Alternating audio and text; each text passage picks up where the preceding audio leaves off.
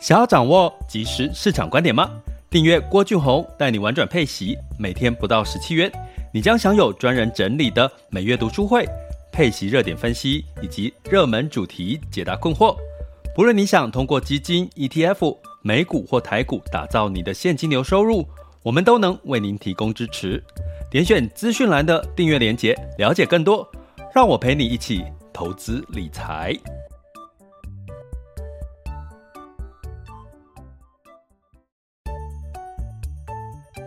想要掌握即时市场观点吗？订阅郭俊宏带你玩转配息，每天不到十七元，你将享有专人整理的每月读书会、配息热点分析以及热门主题解答困惑。不论你想通过基金、ETF、美股或台股打造你的现金流收入，我们都能为您提供支持。点选资讯栏的订阅链接，了解更多。让我陪你一起投资理财。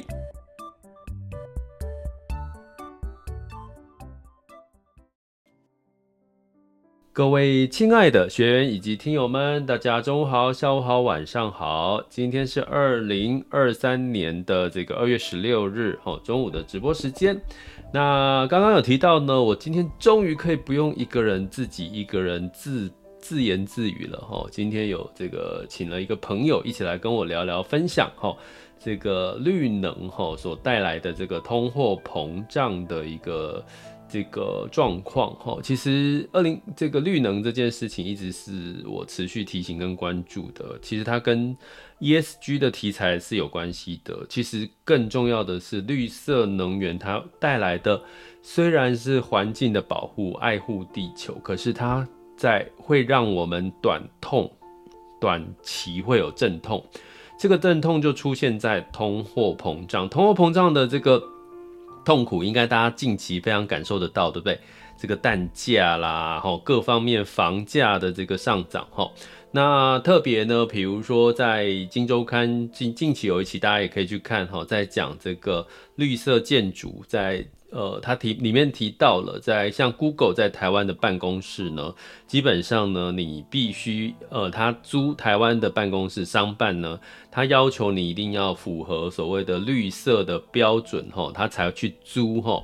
所以这个绿色的标准呢，大概绿色的成本大概有大概不同的成本是用在建材还有呃这个消耗上面齁。这边有一个数据呢，根据这个呃建。全球大概百分之四十 percent 的碳排放是从建筑物产生哈，其中的七成呢是跟能源有关系，三成是跟建材有关系哈。所以呢，你会最近呢，其实近期台湾的建商大商办大楼呢，呃，被要求，尤其是外商哈，哎，我要租你的办公室，抱歉，你必须符合绿建筑的这个。呃，碳排放的这个要求，我才租，要不然我就不租。那这个碳排放的要求会带来什么？建商在这个建筑的成本的提高，那建筑的成本提高就会转嫁到什么？房价跟所谓的这个我呃租金上面哈。所以呢，其实房产、房地产可能呢，未来大家想象，如果说你会希望房地产有。叠价的一天呢？如果你把这个因素哈，绿色通货膨胀考虑进去，其实房产很难叠。可是这个很难叠会是什么？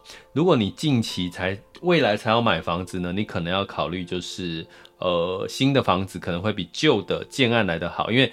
新的房子现在应该都要考虑到所谓的绿建筑的这个认证标准哈，所以你住进去也很好嘛。所以那个旧旧大楼虽然它可能有一些它的折旧或什么，可是它可能就没有绿建筑，你可能要自己在改装啊各方面的哈。所以这未来产生的，不管是在你从房地产，你就看到其实它也带来我们的通货膨胀的成本的提高。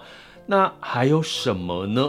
其实就是我们的这个矿产，哦，这个矿产其实是很很重要的一个一个这个呃变化，哈，我在这边也跟各位提一下。那我们首先一样是请这个我们的杰克，哈，就是你可以上台来了，哈，你可以按下举手键，我没有办法直接把你点上来，OK，好，OK，我现在把这个杰克，哈，那拉上来了，好，杰克，你可以跟我们大家打个招呼吗？？Hello，大家好。嘿、hey.，我是各位听众，大家好。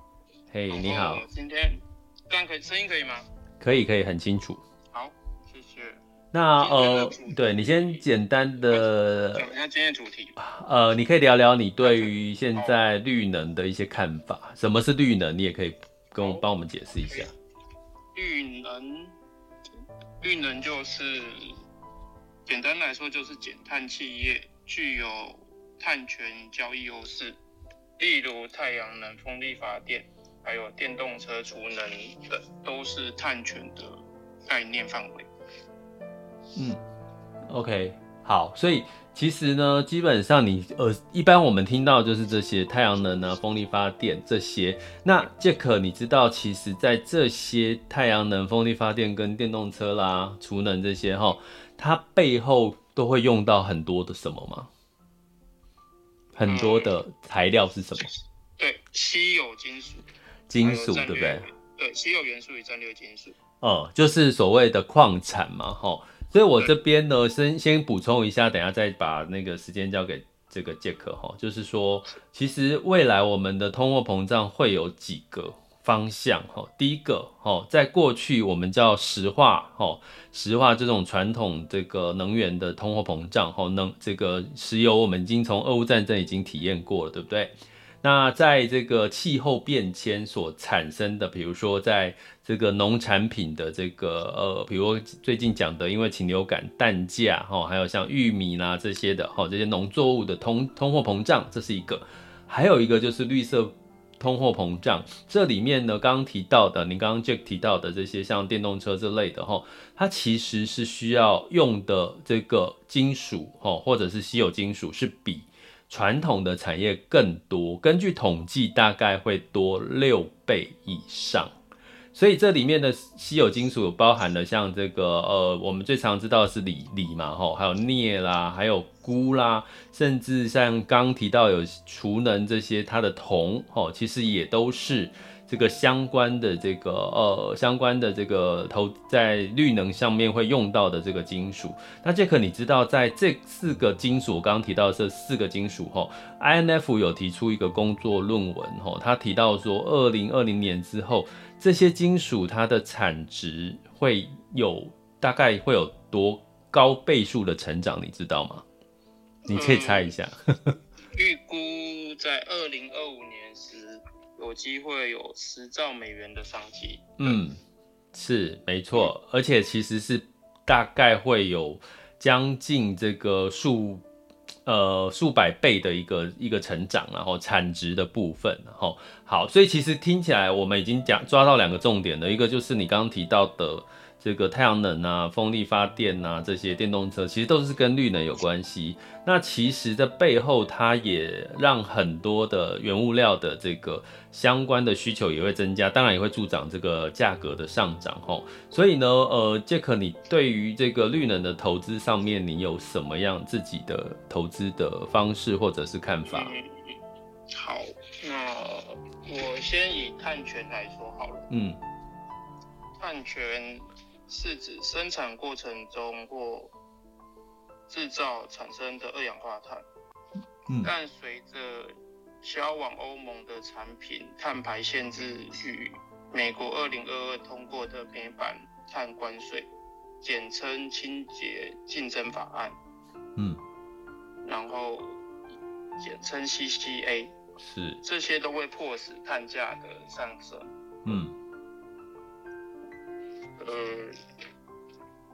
还有，如果我们想要追踪这个碳价的话，可以来关注一场碳交易的 ETF。哦，所以刚听我刚刚听到你是用 ETF 去做布局碳交易，对，对不对？那通常可是目前好像在境内好像没有碳交易的 ETF，所以你是透过境外吗？是的，对。OK，透过美股，对，透过美国，好，你继续讲。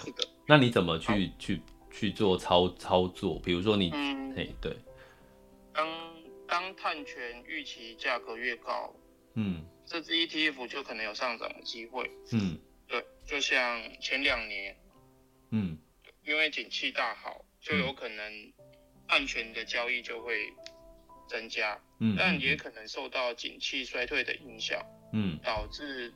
碳交易的减少。嗯嗯。可是这些都是长期上有有趋势的。嗯嗯。值得关注。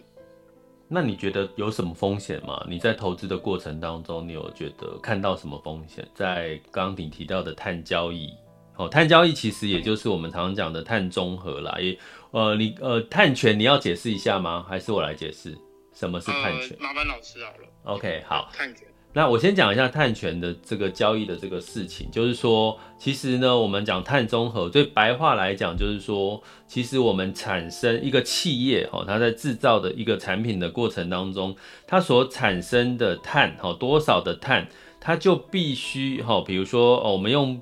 举例来讲，就是种多考多少棵树的概念。那大家知道种树就是会呃吸收树会吸收二氧化碳，然后产生氧气嘛，所以它就产生了你产生制造碳的。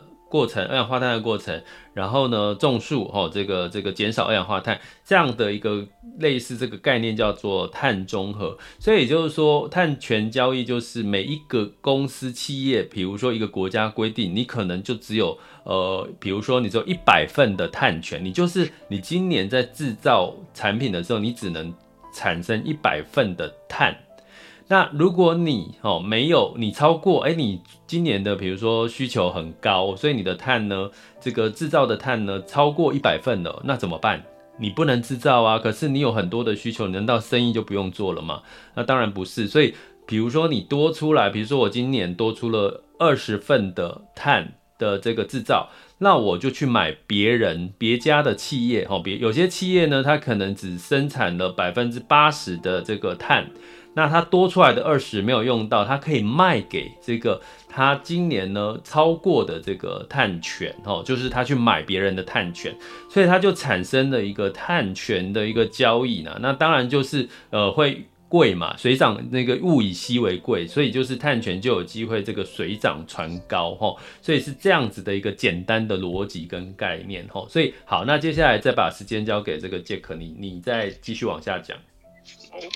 我这边再提一个，是属于战略金属的资源，稀土、嗯，是，对，好，然后它都是用于先进设备的制造业，还有新能源与其他高科技的产业。嗯哼，这项稀有的金属大部分位于中国，嗯哼，但有可能受到地缘风险或中美冲突而导致稀土价格的上升。嗯哼。对，然后因稀土原物料也是原物料的一种，是会受美元走势的影响。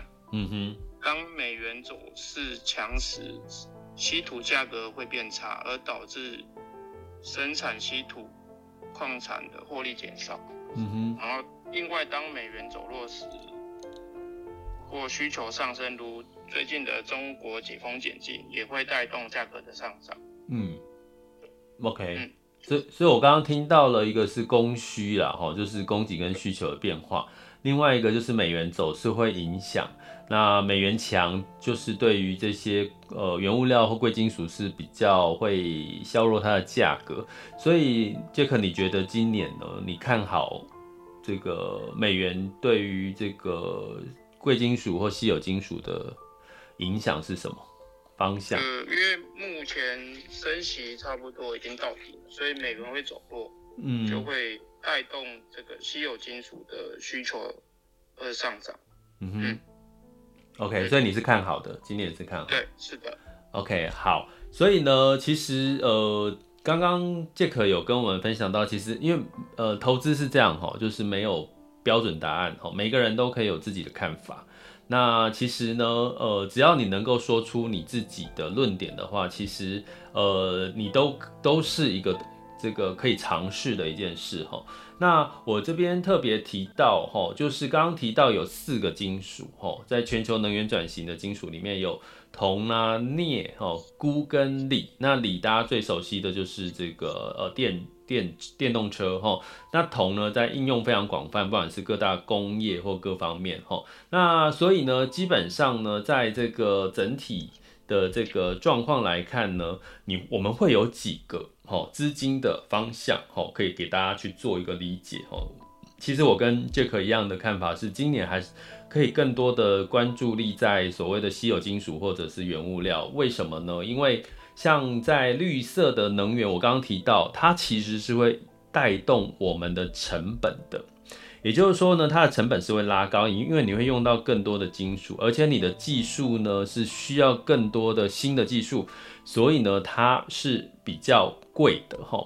所以呢，在这个绿色转型当中，会有几个资金我们会看到。第一个就是政府的基础建设，它会大量的去撒钱，为了要实施这个绿色的这个呃金属呃绿色绿系呃能源转型这样的一个结构，让它可以在二零五零年哈，大家记得这个时间，二零五零年是欧盟哈，甚至美国他们已经甚至在这个呃比较大的这个呃内需市场的，像中国。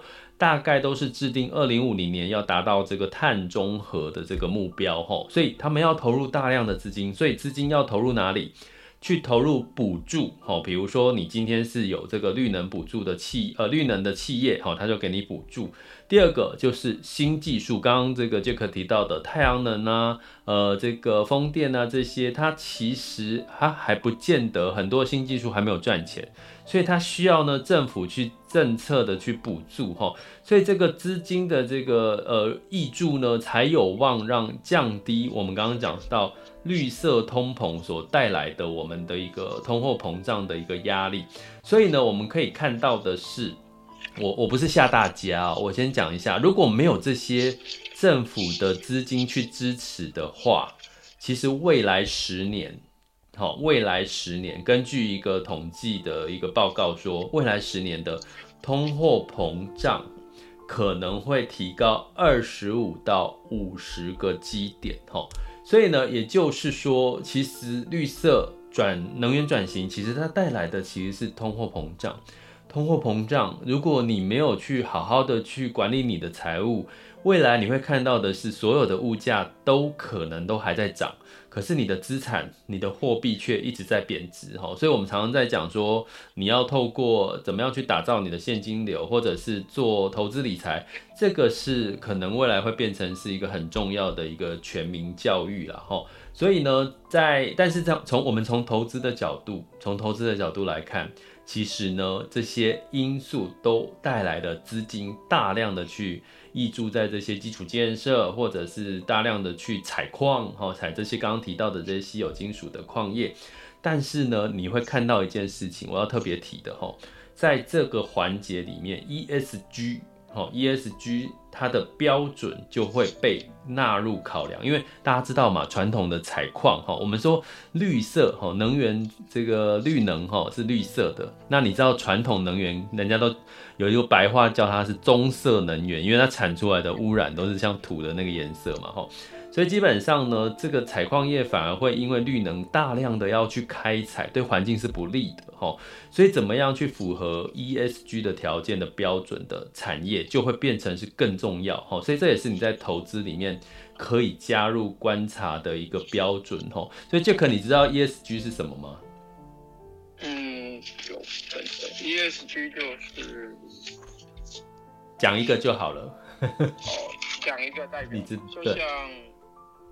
呃，追踪台湾永续的指数，对，是。ETF，是，或是洁净能源，嗯，对，嗯，它就是追踪三十家全球的最大的洁净能源，包括太阳能、风力、水力、燃料电池或氢能源为主，嗯哼，还有生殖等制造或技术的设备提供者，嗯哼，对，了解，嗯，OK。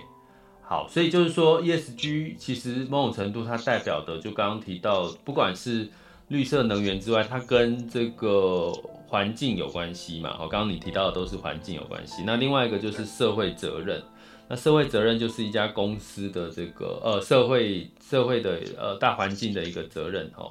那另外一个就是公司治理哈，公司治理就是像这个。我呃一家公司的这个呃，像我们过去常讲特斯拉的这个马斯克哈，他私人的行为有时候影响到他在公司治理上面的扣分吼。那社会责任举个例，最我们最耳熟能详应该是在疫情期间吼，大家知道在那段时间呢，防疫保单出现的一些纷争，哈，就是这个要赔不赔的这些纷争，其实这也算是社会责任里面的其中公司哈所带来的一个社会责任的一个一环的一的一部分。所以，其实某种程度，金融业特别重视 ESG 也是在这个环境这个部分，因为资金要投资你，就是你要符合 ESG 的概念，其实是一样的，哈。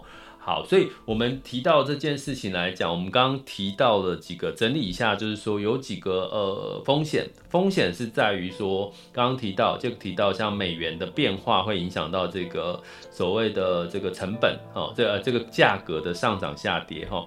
第二个我们刚刚提到的哈，是我提到的就是说，其实呢这个都是还是新技术，新技术是需要政府资金的支持，所以会有什么好的。好公司跟坏公司哦，你可能会踩到雷哦，可能在很多的绿能的这个公司企业会踩到雷，所以杰克他做的方法是做什么？做指数投资。我会建议大家在绿能上面透过 ETF 或基金去做指数做投资。去分散风险哈，因为一篮子的股票总比你去单押一家公司，它可能不见得赚钱，或者它正在起步当中，可是你不知道它未来会发生什么事情，可能会来得更加的安全哈。那风险的部分呢，就是。那我们特别要留意的，除了美元之外呢，就是景气啦。其实，呃，绿能经过这两年来看，其实它还是跟景气循环，也就是说，货币宽松的时候，对绿能通常是比较偏利多；货币紧缩的时候，通常对绿能是比较偏这个利空。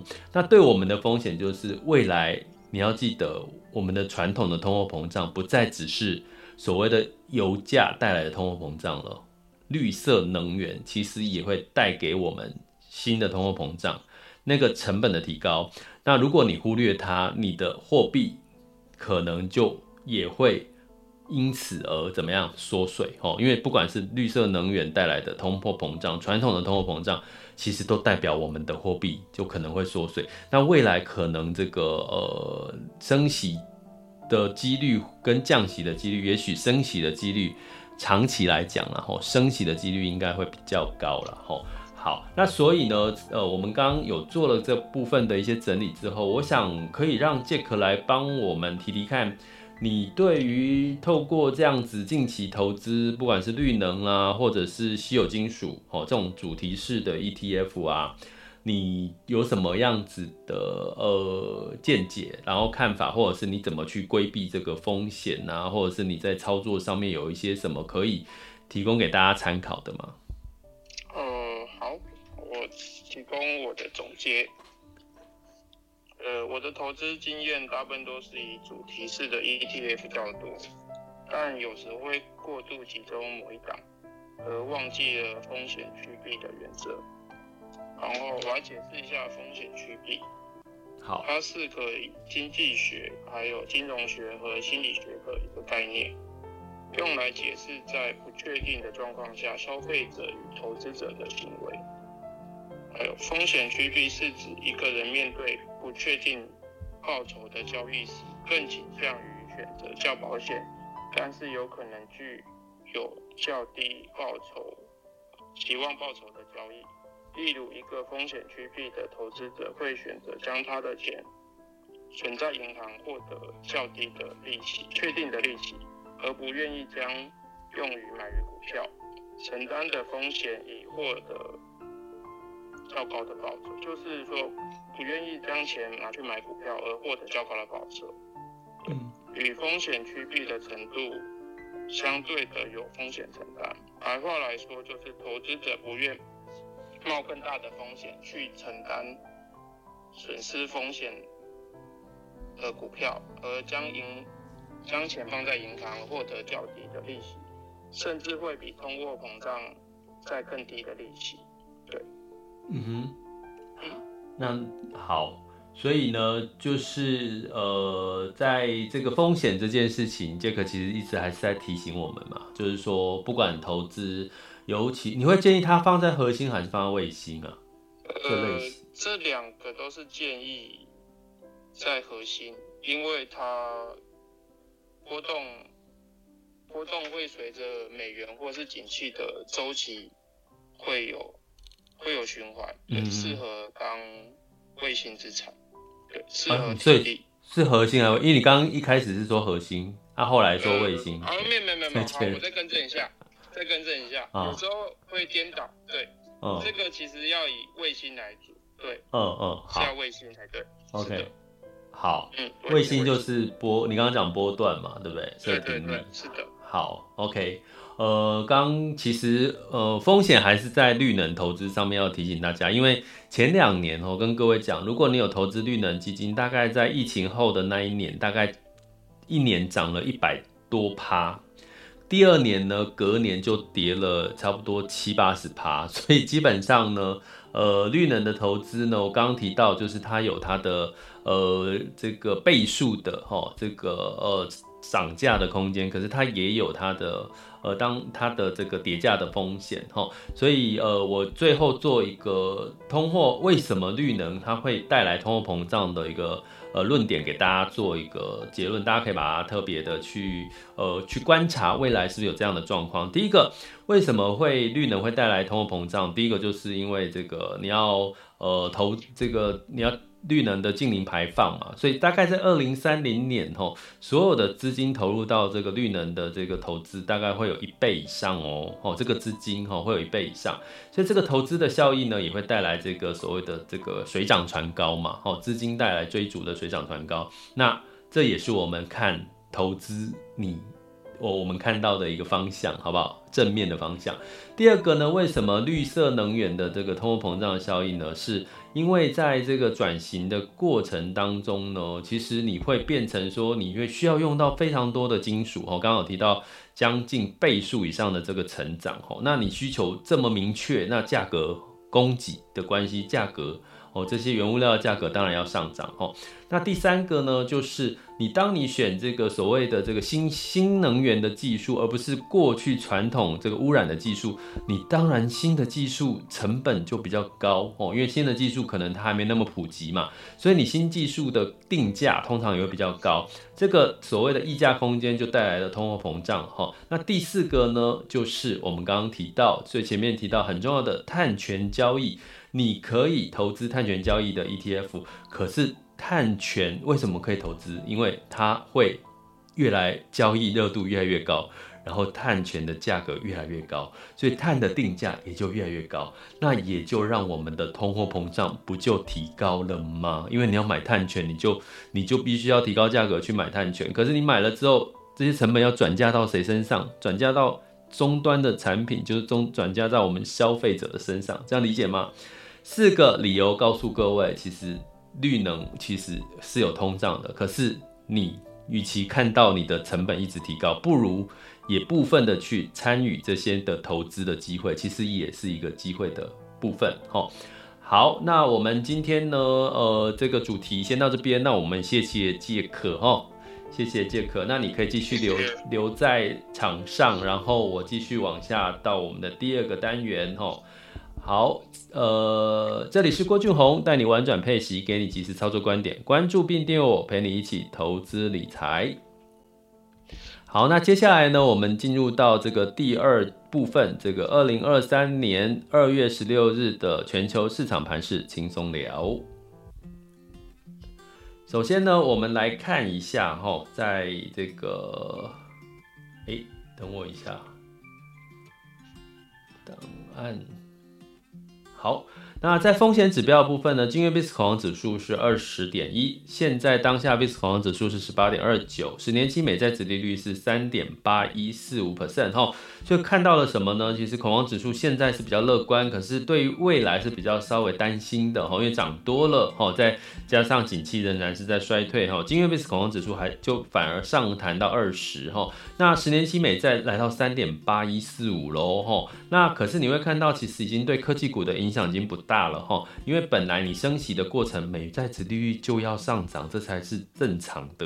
好，那所以呢，呃，现在的美债殖利率往上走，已经干扰不了科技股了哈。我们可以看得到，那为什么呢？因为科技股里面有一部分是跟消费有关系哈，像这个 Airbnb 啦，还有像这个 IC 厂的这个亚德诺哈，他们财报也都不错哈。这一周公布的财报，所以呢，道琼 S M P 五百跟纳斯达克分别上涨零点一、零点二八跟零点九二个百分点。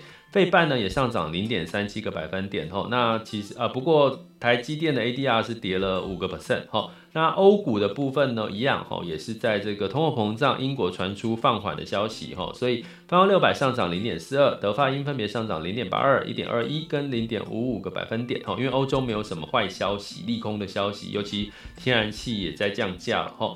那在天然气就是什么比较偏传统能源的一个概念哦，当然它它不是贵金属哦。好，那在这个呃雅股的部分呢，上呃昨天哈这个周三的时候呢，只有日经二二五是上涨零点六四 percent 哦，因为这个。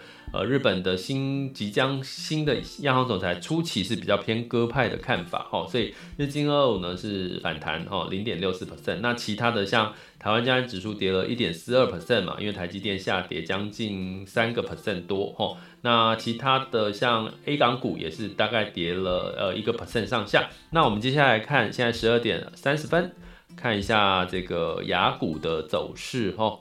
等，那目前今天呢，哎。台积电呢是反弹零点七六 percent，哦，零点目前是零点九五 percent，来到五百三十块钱哈。那台湾加权指数是上涨零点九六 percent，来到一万五千五百八十，哈，就是站回一万五千五了哈。那电金哈都双涨，今天都红彤彤的哈，所以呢，基本上呢，呃，台股仍然是有资金的这个买盘加持啦哈。那在贵买指数上涨一点五六 percent，不过今天雅股普遍都表现不错，尤其像恒生。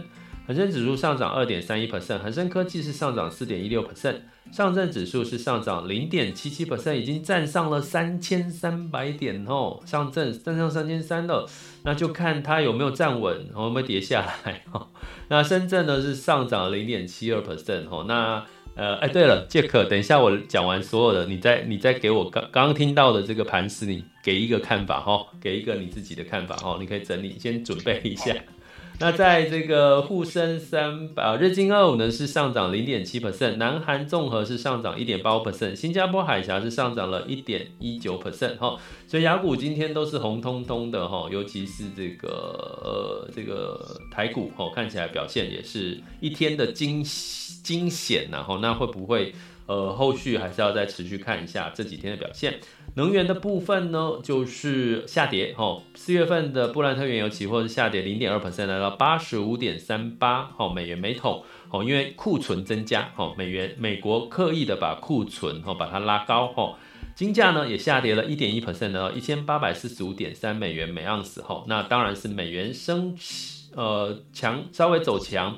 带来黄金的下跌哈，所以最近你看黄金就是看美元就对了，美元的走势。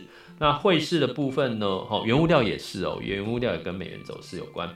那美元指数来到一百零三点八四四六，哈，美元稍微反弹了，哈，因为为什么？因为最近哦，我们有提到嘛，它销售的数据不错，还有消费的财报也不错，哈，所以呢。让市场认为，诶，美国的景气好像没有那么差哈，所以带来美元指数稍微反弹。美元兑台币是三十点三七，美元兑换日元是一百三十四点一二，美元兑人民币是六点八五二零哈，所以整体来看就是美元稍微走强哈，所以呢，呃，就是市场上面呢，近期就是资金的一个走向带动的这个不同的盘势。好，那呃，杰克，你帮我们做一个。盘势，你的刚听完之后，你的看法吧，总结。因为我我看到另一个方向，想要跟老师或是其他人分享。好，就是我在二月十四的时候看到索罗斯 Q 四的时候，嗯，大举抄底特斯拉与 ARKK 与加密货币概念股。嗯嗯嗯，对。然后我就跟着索罗斯，然后去买美股。嗯，对。嗯，然后是有一档，哦，不用讲特讲特色就好了，讲主题就好。哦，讲特色，它它是属于加密货币的银行资本，就是它手中握有加密货币，嗯嗯，对，是独立商业智能的提供商委策略，嗯对，嗯，OK，所以所以所以你的意思是？你的结论是索罗斯，可哦可以可以关注，所以你一说听完之后，你会觉得还接下来还是比较偏乐观是吗？你的看法？对，现在可能资金有点乐观，所以就偏向于一些风险性的资产。OK，顺势而为就对了。嗯，好，所以所以其实你会发现，其实有时候其实所谓的恐慌指数乐观，其实就是我们投资人的情绪而已啦。其实就说穿了就是情绪。所以呢，呃，这个讲到一个点，资金顺势而为，呃，是一个方向。然后特别要也要提醒大家，就是要呃设定适当的停利点，因为资金来得快，去得也容易快哦。那所以呢，不要变成一场空的话，记得哦，就是要设定停利点哦。好，那我们今天就谢谢杰克跟我们一起来聊聊，好吗？这里是郭俊宏，带你玩转配息，给你及时操作观点。关注并订阅我，陪你一起投资理财。我们下集见，拜拜。